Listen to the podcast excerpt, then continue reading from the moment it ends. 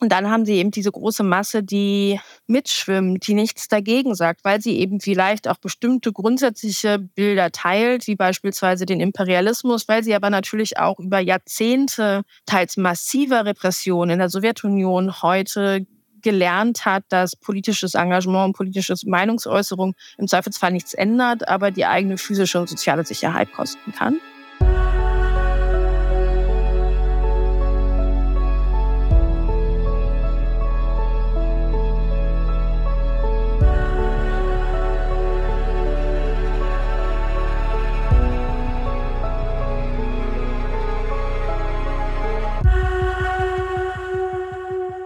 Liebe Hörer, liebe Hörerinnen, heute spreche ich mit Sarah Pagung. Sarah Pagung arbeitet für die Deutsche Gesellschaft für Auswärtige Politik und sie ist Russland-Expertin. Sie kennt sich mit der Politik, mit der Innenpolitik, mit der Außenpolitik dieses Landes aus und wir beide sprechen darüber, welche Rolle der Tod Nawalnys für Russland und aber auch für die internationalen Beziehungen von Russland spielt was es bedeutet, wenn ein oppositionelles Idol, so nenne ich ihn jetzt einfach mal, stirbt. Wir sprechen aber auch darüber, ob das negative Konsequenzen oder sogar vielleicht positive Konsequenzen für Putin hat. Und wie sehr dieser Tod die Wahl, die ja 2024 in Russland stattfinden soll, beeinflusst. Wir sprechen aber auch ganz am Ende darüber, was wichtiger ist. Reden oder militarisieren, um diesen Konflikt, den die Welt, den Europa mit Russland hat, zu überwinden. Liebe Hörerinnen, liebe Hörer, bitte entschuldigt die etwas maue Sprachqualität meiner Gesprächspartnerin, also Tonqualität. Wir dachten, das Mikrofon leistet eine bessere Qualität, hat es aber nicht, ist ein bisschen dünn die Stimme, dafür ist aber der Inhalt sehr dicht. Viel Spaß. Meine erste Reaktion war, als ich gelesen habe, dass Nawalny jetzt tot ist, wie so eine seltsame Erleichterung. Weil ich mir vorstellen kann, dass wenn man in so einem Gulag irgendwo in Russland ist, das Leben nicht das einfachste Leben ist. Waren Sie überrascht, als Sie davon gehört haben, dass jetzt Nawalny in diesem Gefängnis, in dieser Strafkolonie verstorben ist? Oder war das etwas, womit man gerechnet hat? Es musste irgendwann passieren. Ich war nicht überrascht. Die Frage war von Anfang an, wird Nawalny das Regime überleben, weil es eigentlich seine einzige Chance darauf war, lebend wieder aus diesem Gefängnis und auf diesem Lagersystem herauszukommen. Wir haben ja aber über die letzten eigentlich schon zwei, zweieinhalb Jahre gesehen, dass es ihm beständig schlechter ging. Man konnte es an den Bildern sehen. Seine Anwälte, sein Team haben es gesagt. Also es war klar, dass er möglicherweise nicht mehr allzu viel Zeit hat. Heute konnte man lesen auf Spiegel Online, dass äh, dieser Tod Nawalnys für Putin zum Problem werden könnte. Ich hatte das Gefühl, es ist eher eine Machtdemonstration, um zu zeigen, ich nehme gar keine Rücksicht auf internationale Proteste, äh, ich töte eure Idole oder ich lasse sie sterben, es ist mir vollkommen egal. Wie sehen Sie das? Also ich glaube nicht, dass internationale Proteste wirklich eine Rolle spielen, weil wir sehen, dass Russland sich politisch als Machtsystem, aber eigentlich auch von der Öffentlichkeit weitestgehend abgekoppelt hat vor allen Dingen vom Westen. Also deswegen spielt das sicherlich keine große Rolle. Die Frage ist natürlich, bewegt es innenpolitisch etwas? Aber auch da bin ich sehr skeptisch. Zum einen, weil wir aufgrund der Repressionen sehen, das sehen wir jetzt ja auch bei den Menschen, die beispielsweise Blumen niederlegen in Gedenken an Nawalny, dass dort extreme Repressionen drohen, also fürs Blumenlegen bis zu 15 Tage Gefängnis beispielsweise. Und wie Sie ja richtig sagen, russische Gefängnisse sind nun wahrlich keine Wellnessanstalt. Und da ist es eigentlich kaum sozusagen möglich, wirklich Opposition zu fordern, auch weil die führenden Köpfe, die es in den letzten Jahren gab, entweder im Gefängnis sitzen, im Ausland sind oder eben tot sind. Hat Nawalny das Potenzial zum Märtyrer oder ist er in zwei Wochen vergessen? Ist diese Person, diese politische Person vergessen? Nein, das glaube ich nicht. Also ich glaube schon, dass er eine Person sein wird, an die man sich lange erinnern wird, weil sie diesen sehr, ich würde sagen, sehr mutigen und sehr einzigartigen Weg gegangen ist, ja zurück nach Russland zu gehen. Also wir hatten ja den Anschlag auf ihn mit Novichok, nachdem er dann hier in Deutschland behandelt wurde und es ja überlebt hat, überraschenderweise. Und er hat sich ja entschlossen, zurückzugehen nach Russland, wohl wissentlich, dass er sehr wahrscheinlich sehr schnell festgenommen wird und dann sehr viele Jahre nicht aus dem Gefängnis freikommen wird. Und das ist natürlich schon eine, eine Entscheidung, die sehr mutig ist, würde ich sagen, und auch sehr sehr wenig darauf schaut, was mit ihm selber ist oder mit dem eigenen Leben. Also ich glaube, das ist etwas, was wenige Menschen so getan hätten.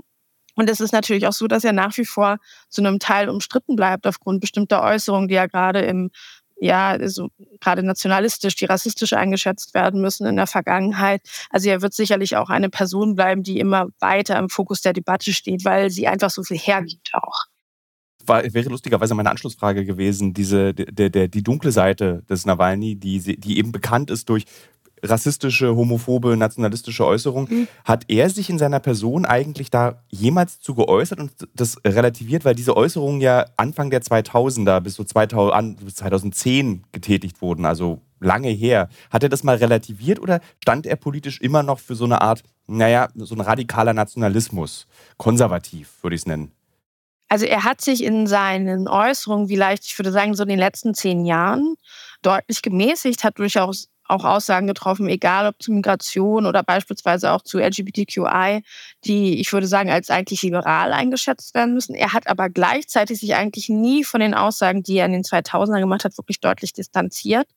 Und ich glaube, das ist auch ein wenig typisch für ihn. Er ist, er ist, glaube ich, schon ein Machtmensch, vielleicht auch zu einem gewissen Maße ein Opportunist, der in unterschiedliche Bereiche der russischen Gesellschaft anschlussfähig bleiben wollte, weil er, glaube ich, auch weiß, dass das am Ende, hätte er überlebt, wäre das Regime kollabiert und er wäre aus dem Gefängnis freigekommen, ihm das eben auch bestimmte Machtoptionen geht. Ich glaube, dass er sich deswegen nie richtig distanziert hat.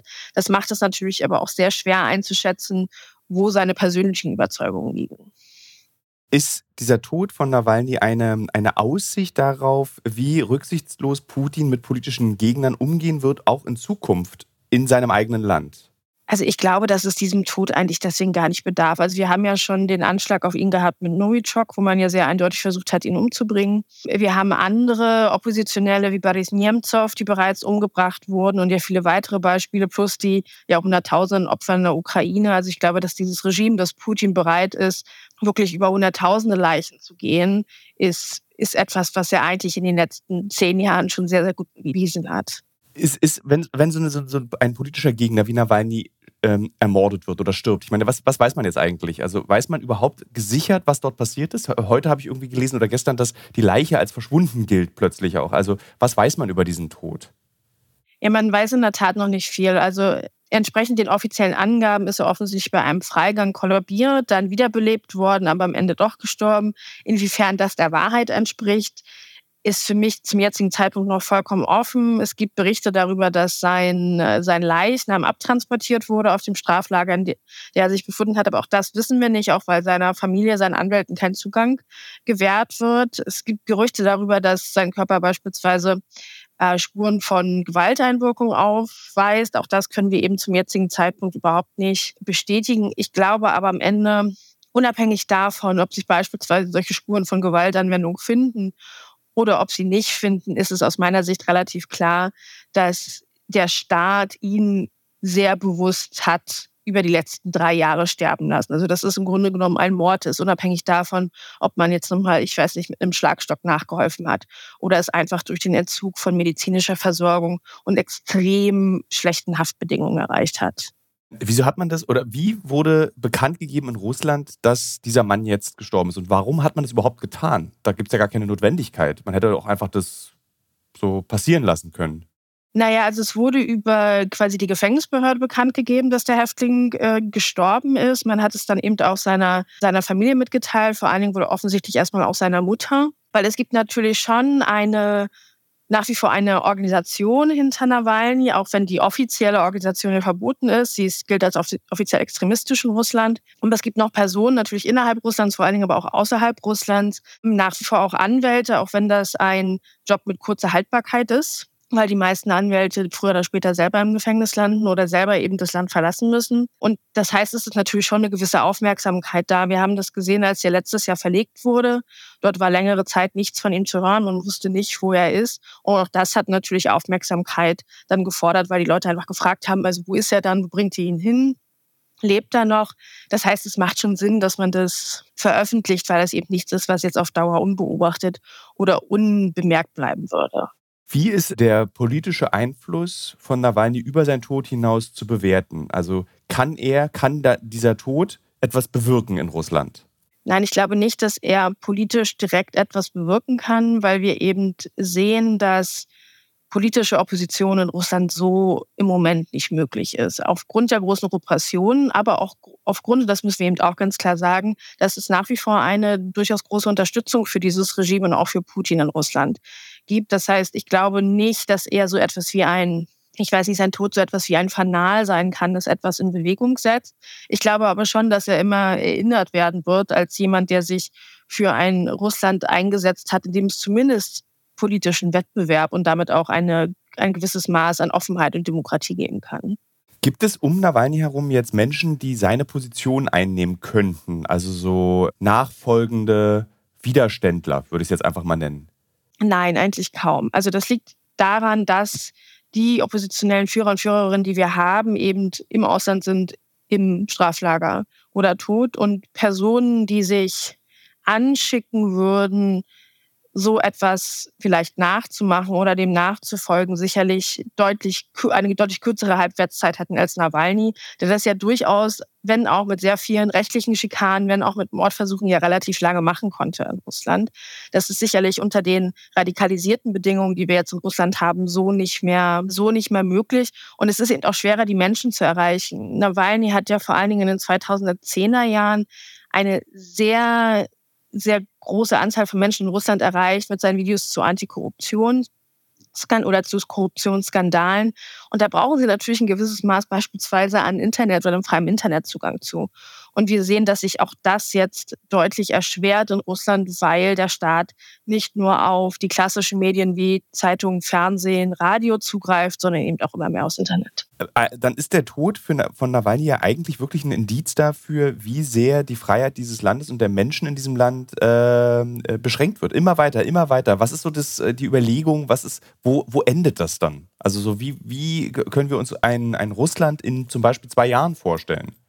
Also in der Tat ist es so, dass wir ein einen Autokratisierungs- und einen Radikalisierungsprozess in den letzten Jahren haben, der sich mit Kriegsbeginn nochmal deutlich beschleunigt hat und deutlich verhärtet hat. Also die Strafen, die Menschen in Russland für schon kleinste Meinungsäußerungen oder, oder oppositionelle Aktivitäten ähm, drohen, also sind wirklich drakonisch. Es gab jetzt kürzlich den Fall einer Künstlerin, die so Etiketten im Supermarkt ausgetauscht hat und da kritische Botschaften draufgeschrieben hat und dafür ziemlich viele Jahre im Straflager bekommen hat. Also das ist, es ist natürlich wirklich ehrlich aus unserer Sicht unvorstellbar. Und ich sehe nicht, dass sich da in nächster Zeit irgendwas ähm, ändert, weil es die Macht des Regimes sichert, weil es eben kaum Widerstand aus der Bevölkerung gibt. Und ich glaube, das wird äh, im Zweifelsfall weiter anziehen, auch mit mehr Kontrolle im Internet beispielsweise. Also dass diese geringen Möglichkeiten der freiheitlichen Äußerungen, die es beispielsweise in den 2010er Jahren noch gab, eigentlich immer mittlerweile wirklich immer, immer kleiner geworden sind. Wofür steht denn die Opposition? Also was für ein System würden Sie in Russland, was ja, wenn man in die Geschichte dieses Landes guckt, nicht so einfach ist, äh, was für ein System würden die diese Opposition etablieren wollen in Russland? Das ist gar nicht so einfach zu sagen, weil die Opposition sich in Russland jetzt auch in den letzten 10, 20 Jahren natürlich vor allen Dingen darüber ausgezeichnet hat, dass sie erstmal gegen den Autoritarismus putinscher Prägung war.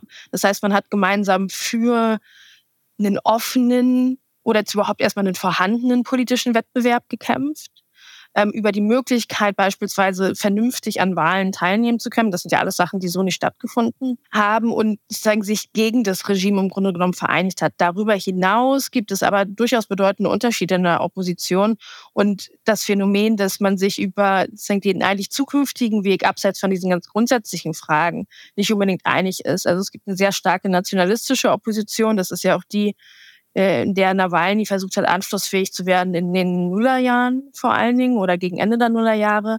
Es gibt vielleicht das, was wir als liberale, demokratische Opposition verstehen würden, die sich ein Russland ja mittel- oder westeuropäischer Prägung vorstellen würden. Auch das, äh, also auch das gibt es, aber man hat eben immer wieder oder die Opposition war in den 2010er Jahren eigentlich immer wieder dann erfolgreich, beispielsweise 2012, 2013 bei den großen Protesten, wenn man diese Unterschiede überwunden hat und sich sozusagen auf die Gemeinsamkeit der Opposition zum System geeinigt hat. Nun ist ja 2024 Wahljahr in Russland.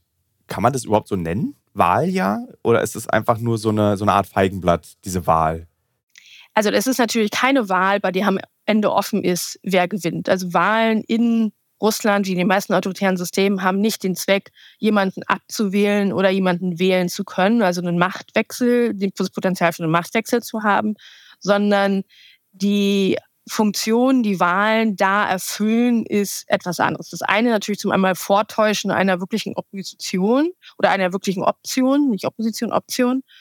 Und das andere ist, dass sie Legitimation für das Regime produzieren soll. Also wenn die, wenn die Wahlbeteiligung hoch ist, wenn das Ergebnis, was Putin einfährt, obwohl alle wissen, dass es, also es ist es ist auch nicht so, dass die Menschen in Russland jetzt unbedingt glauben würden, dass das Wahlergebnis echt ist. Aber wenn das eben wirklich möglichst hoch auffällt, dann zeigt das nochmal, wie groß die Unterstützung ist, wie gut das System auch in der Lage ist, diese Wahlergebnisse zu produzieren. Ja, also weil irgendeiner muss sie ja fälschen oder irgendeiner muss sie ja beeinflussen. Das sind im Zweifelsfall gerade Aufgaben auf der lokalen oder regionalen Ebene. Das heißt, da wird dann nochmal gezeigt, wer das besonders gut kann und wer vielleicht auch nicht. Und solche Aufgaben erfüllen Wahlen. Aber Wahlen in dem Sinne, wie wir das vielleicht verstehen, sind es natürlich nicht. Wer steht denn da alles auf dem Wahlzettel? Also wer, ist es nicht eigentlich ein Todesurteil, wenn du da auf so einem Wahlzettel als Opposition oder Partei stehst oder als Person gegen Putin? Nee, eigentlich gar nicht. Also wir haben, also Putin wird natürlich draufstehen. Ähm, das ist, also das ist, das, das ist natürlich der eine Teil. Dann gibt es Kandidaten der Systemopposition, würde ich es mal nennen. Also es gibt ja in der russischen Duma, das ist äh, das untere Haus, also das klassische Parlament in Russland, gibt es ja unterschiedliche Parteien. Das sind aber alles Blockflötenparteien. Also es ist keine echte Opposition und die stellen natürlich Kandidaten auf. Das sind aber Kandidaten, die eben so einen Anschein von Wettbewerb bringen sollen, aber am Ende alle systemkonform sind. Also beispielsweise bei wichtigen Entscheidungen stimmen die alle mit dem Regime, mit der Regimepartei einiges Russland. Es gibt keine wirkliche, keine wirkliche Abweichung, sondern es ist, es ist wirklich so eine Darstellung vom politischen Wettbewerb. Dann gibt es natürlich immer wieder Fälle, dass wirklich Kandidaten auf den Zetteln landen, bei denen zumindest die Frage berechtigt ist, ob sie unabhängig sind. Also beispielsweise gab es jetzt einen Versuch eines Politikers, äh, Boris Nadjestin, der Unterschriften gesammelt hat, um ähm, kandidieren zu dürfen, weil wenn sie sozusagen keiner Partei angehören, die da Duma sitzt, dann müssen sie eine bestimmte Anzahl an Unterschriften sammeln und dann können sie eben auch kandidieren. Da ist natürlich aber die Frage, lassen die Behörden das zu? Und so ein guter Trick, der sehr viel angewendet wird, ist, ja, ja, sie haben die Anzahl von 100.000 Unterschriften gesammelt, aber davon sind 15 Prozent nicht richtig, gefälscht, wie auch immer. Wir lassen sie nicht zu. Das ist ein ganz klassischer Trick, den man anwendet. Das kommt aber vor. Also beispielsweise ähm, Nawalny durfte ja Mitte der 2010er Jahre einmal kandidieren als Bürgermeister in Moskau. Also hin und wieder wird ist zugelassen, um eben dieser Wahl noch ein bisschen Legitimation zu geben, aber eben nur, wenn wirklich klar ist, dass der Kandidat eigentlich keine Chance hat weil das will man natürlich am Ende auch nicht. Sie sagten vorher äh, im Gespräch, dass äh, es eine breite Unterstützung ja auch für Putin in Russland gibt. Das darf man nicht unterschätzen. Wie erklärt sich das, dass dieses Land ja nun schon darbt, auch unter Putin? Findet man da Begründung in der Geschichte dieses Landes, dass sozusagen das Verhältnis zwischen Volk und Herrscher schon immer ein Verhältnis zwischen ja, Ausbeutung und Schmerz und Wohlstand für den Herrscher ist? Oder ist da irgendein Versprechen, was wir als ähm, Westeuropa gar nicht mitbekommen, gar nicht verstehen können? Also ich glaube, da spielen ganz unterschiedliche Faktoren rein. Also wir haben natürlich Meinungsumfragen aus Russland und immer Disclaimer, die müssen wir mit sehr viel Vorsicht betrachten, weil es ist natürlich ein autoritäres System. Aber ich würde so über den Daumen peilen, dass es ungefähr 20 Prozent der Menschen gibt, die gegen das System, auch gegen den Krieg in der Ukraine eingestellt sind, 20 Prozent, die davon voll überzeugt sind und die restlichen 60 Prozent, die sich versuchen wegzuduken, alles zu ignorieren, ihr Heil abseits der Politik suchen. Und wenn wir auf die schauen, die das unterstützen, ist es eben, dass sie häufig die imperialen, die autoritären Ansichten des Regimes und Putins teilen. Also gerade diese imperiale Idee von die Ukraine ist kein richtiger Staat und das gehört eigentlich alles zu Russland, ist etwas, was schon in Russland durchaus sehr verbreitet ist. Also dass Putin mit dem Weltbild und dem Wertesystem, das er hat, Russland beherrscht, ist keine Anomalie, sondern eigentlich schon etwas, was eben aus, aus diesem Land herausgewachsen ist. Das muss man auch schon so sagen. Und dann haben sie eben diese große Masse, die mitschwimmt, die nichts dagegen sagt, weil sie eben vielleicht auch bestimmte grundsätzliche Bilder teilt, wie beispielsweise den Imperialismus, weil sie aber natürlich auch über Jahrzehnte teils massiver Repression in der Sowjetunion heute gelernt hat, dass politisches Engagement und politische Meinungsäußerung im Zweifelsfall nichts ändert, aber die eigene physische und soziale Sicherheit kosten kann. Und das ist natürlich schon etwas, was Menschen sich dann ganz genau überlegen, ob sie beispielsweise dafür auf die Straße gehen oder kandidieren oder sich in irgendeiner Form engagieren. Und gerade wenn wir auch nochmal auf den Krieg in der Ukraine schauen, sehen wir, dass es ein, ich würde sagen, das sehr große Bemühen vieler Menschen gibt, einfach so zu tun, als wenn es nicht passiert. Waren Sie äh, auf der Münchner Sicherheitskonferenz am Wochenende? Ja. Wie wurde denn, dürfen Sie darüber reden? weil das gerade so ein ganz zögerliches ja, ja, ja, war. Ja, weil ich nicht, ja. Weil ich, ja, nie, weil ich nicht, äh, weil ich nicht die ganze Zeit da war. Ich war nur für einen Tag da. Deswegen ist ein bisschen die Frage, wozu Sie mich fragen. Da, dazu wie die Reaktionen von Menschen, die auch auf der Münchner Sicherheitskonferenz waren, über den Tod Nawalnys. Haben Sie da irgendwas mitbekommen, wie darüber gesprochen wurde?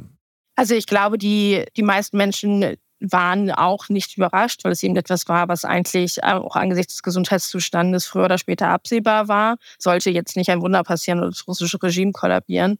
Aber es ist natürlich, also ich habe schon ein gewisses Maß auch an, ich würde sagen, Bitterkeit und Traurigkeit gespürt, weil ja, ich glaube, es ist wie so oft, selbst wenn man irgendetwas hat kommen sehen oder auch befürchtet hat, dass es passiert, ist es dann halt schon bitter, wenn es einfach auch so weit ist. Dann gab es ja auch den Auftritt von äh, von Nawalnys Frau, Julia Nawalnaja, der, also ich finde, wahnsinnig beeindruckend war. Also, dass die beiden auch in Kombination sind, ja, finde ich, also unfassbar professionell, unfassbar beeindruckend, als wenn man sich überlegt, dass ihr Mann gestorben ist und sie tritt dann vor die Presse und kriegt drei gerade Sätze raus.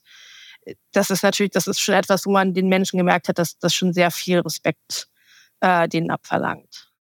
Wie war Ihr Eindruck im Allgemeinen zu der Diskussion zu Russland? Ich habe jetzt so äh, von dem, was Sie gerade gesagt haben, das Gefühl gehabt, man hat Russland so ein bisschen aufgegeben. Das klang so wie, man gibt dieses Land auf, man, es ist so, so unbelehrbar. So wie dieser eine Freund, den man mal hatte, der so abgedriftet ist und man hat es versucht, aber man kriegt es nicht mehr hin. Ja, ich glaube, ich glaube, so falsch ist das natürlich gar nicht, weil wir einfach, und ich glaube, da müssen wir ganz ehrlich sein, in, Deutschland oder auch im Westen Europa, weil die Einflussmöglichkeiten, die wir in Russland haben, eben sehr, sehr begrenzt sind. Vor allen Dingen, wenn es darum geht, irgendeine Form von innenpolitischer Veränderung hervorzurufen. Das liegt eben zum einen daran, dass die Regierung, dass das Regime ganz bewusst einen Weg gewählt hat, in dem es sich immer mehr abgrenzt vom Westen, sich immer mehr auch verschließt. Also es wird ja also es wird ja immer schwerer, auch Informationen von, von dort zu bekommen, auch weil es für die Menschen teilweise schwierig ist zu sprechen, weil es natürlich auch für viele Menschen die Fragen, Frage ist, wie gefährlich ist es, dorthin zu reisen, beispielsweise gerade auch, wenn sie einen russischen Pass haben. Und es ist natürlich andersrum auch so, dass die, die Kanäle, die Kooperationen, die wir hatten, die ja auch schon in den 2010er Jahren nicht ausgereicht haben, um irgendwas zu verändern. Also es hat ja da schon auch nicht gereicht jetzt natürlich auch erst recht noch viel weniger vorhanden sind. Und das ist, glaube ich, der einzige wirkliche Hebel, den wir haben, der Ausgang in der Krieg, im, Krieg, äh, im Krieg äh, gegen die Ukraine ist. Das ist natürlich bitter. Was nicht heißt, und das möchte ich ganz bewusst sagen, dass es keinen Sinn macht, mit bestimmten Leuten in Russland zu sprechen oder über bestimmte Möglichkeiten doch nachzudenken, wie man jetzt oder vielleicht auch in Zukunft noch etwas verändern kann. Es gibt beispielsweise ganz tolle Projekte, die auch hier in Deutschland und Europa mit Exilrussen und Russinnen arbeiten. Also das halte ich schon für sinnvoll. Aber ich glaube, wir müssen einfach auch ein Stück weit realistisch sein. Wir können das Regime aktuell nur sehr, sehr schwer in seinen Kosten-Nutzen-Kalkulationen beeinflussen. Gibt es, ähm, mir fällt zumindest keiner ein, eine, eine Figur, eine Person, die so viel internationalen Einfluss hat wie Nawalny, die ihn jetzt beerben wird? Gibt es jemanden, der so stark für dieses oppositionelle Russland steht wie Nawalny? Nein, ich glaube nicht. Also es gibt natürlich durchaus auch sehr bekannte Oppositionelle, die beispielsweise in Lagern sitzen oder im Gefängnissen sitzen, wie Wladimir Karamursa. Ähm, es gibt natürlich auch hier im, im Westen geflohene Dissidenten, also wenn Sie beispielsweise an Kasparov denken oder auch an Khodorkovsky.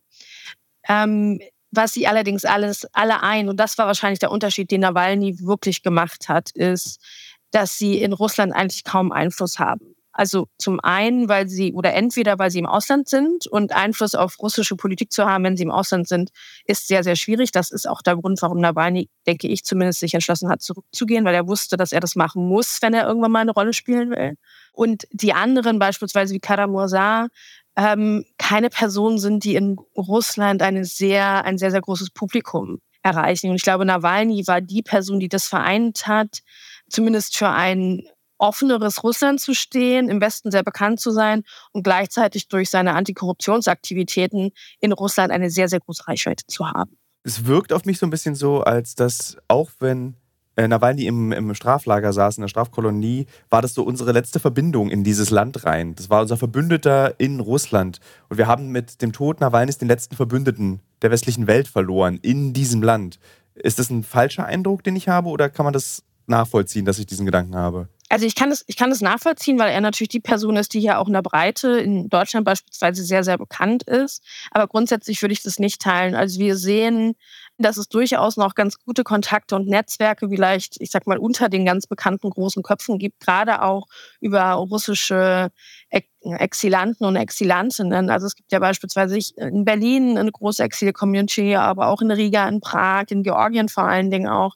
Und die haben durchaus noch sehr gute Möglichkeiten, nach Russland rein zu kommunizieren. Es ist alles nicht einfach, das sagt gar keiner. Man muss natürlich immer auf die Sicherheit der Menschen in Russland achten, weil Kommunikation mit dem westlichen Ausland, gerade wenn es vielleicht auch um Oppositionelle geht, ist für die Menschen eben potenziell auch gefährlich. Ähm, aber ich glaube eben schon, dass es, äh, dass es da durchaus noch eine Zielgruppe für Kommunikation gibt. Das ist momentan leider Gottes, glaube ich, eine eher kleine Gruppe und sicherlich keine Gruppe, die aktuell besonders große politische Schlagkraft entwickeln könnte. Was wäre so ganz persönlich Ihre ähm, die, die richtige Strategie? Sollten wir das Gespräch suchen oder sollten wir, so wie der aktuelle Eindruck ist, ja europaweit uns militarisieren? Einfache Frage zum Abschluss. Easy, so ein easy Ding noch. Also, das kommt, glaube ich, auf die Zielgruppe drauf an, tendenziell aber eher letzteres. Wenn es um offizielle Kontakte geht, also zu staatlichen Stellen, zu staatlichen Politikern, ist der Sinn von Kommunikation gerade begrenzt, weil kein richtiges Gespräch möglich ist, weil es keinerlei Kompromissbereitschaft von russischer Seite gibt. Und dieses nur Reden um Reden willen, das haben wir, also das ich finde, das haben wir die letzten 15 Jahre gemacht es hat halt nichts gebracht. Das müssen wir halt auch einfach mal so sagen. Ich glaube, da müssen wir, da müssen wir auch mal ehrlich zu uns selber sein. Das heißt eben nicht, glaube ich, dass das Reden darunter mit bestimmten Teilen der Gesellschaft, mit bestimmten Personen nutzlos ist. Erst recht auch nochmal, wenn es vielleicht nicht um politische Kommunikation gibt, sondern daraus Informationen aus dem Land zu bekommen. Also was passiert da eigentlich? Wie, wie sieht es mit der Regimestabilität aus? Das ist sicherlich auch nochmal ein Unterschied zu machen zwischen vielleicht Wissenschaftler und Wissenschaftlerinnen und beispielsweise Politiker und Politikerinnen. Glaube aber, dass vollkommen unabhängig davon die Frage steht, also wie verteidigen wir uns gegen ein Land, das imperial ist, das die Sicherheitsordnung Europas zerstören möchte und gerne europäischer Hegemon werden will, mit einem System, was uns sicherlich gar nicht freut, also autoritär, repressiv und mit dem Gespräche eben aktuell nicht wirklich möglich sind. Und ich glaube, da ist eben die Frage der der Rüstung eine ganz essentielle, erst recht, wenn wir jetzt beobachten, dass der, das Schutzversprechen, was die USA uns ja die letzten gut 70 Jahre gegeben haben, eben möglicherweise bröckelt. Also ich glaube, das ist nicht eine Entweder-Oder-Frage, sondern zweiteres. Die Sicherheit müssen wir auf alle Fälle machen und dann müssen wir schauen, mit wem können wir noch in Russland sprechen. Vielen Dank, dass Sie so kurzfristig Zeit hatten, mit mir dieses Thema zu besprechen. Sehr gerne.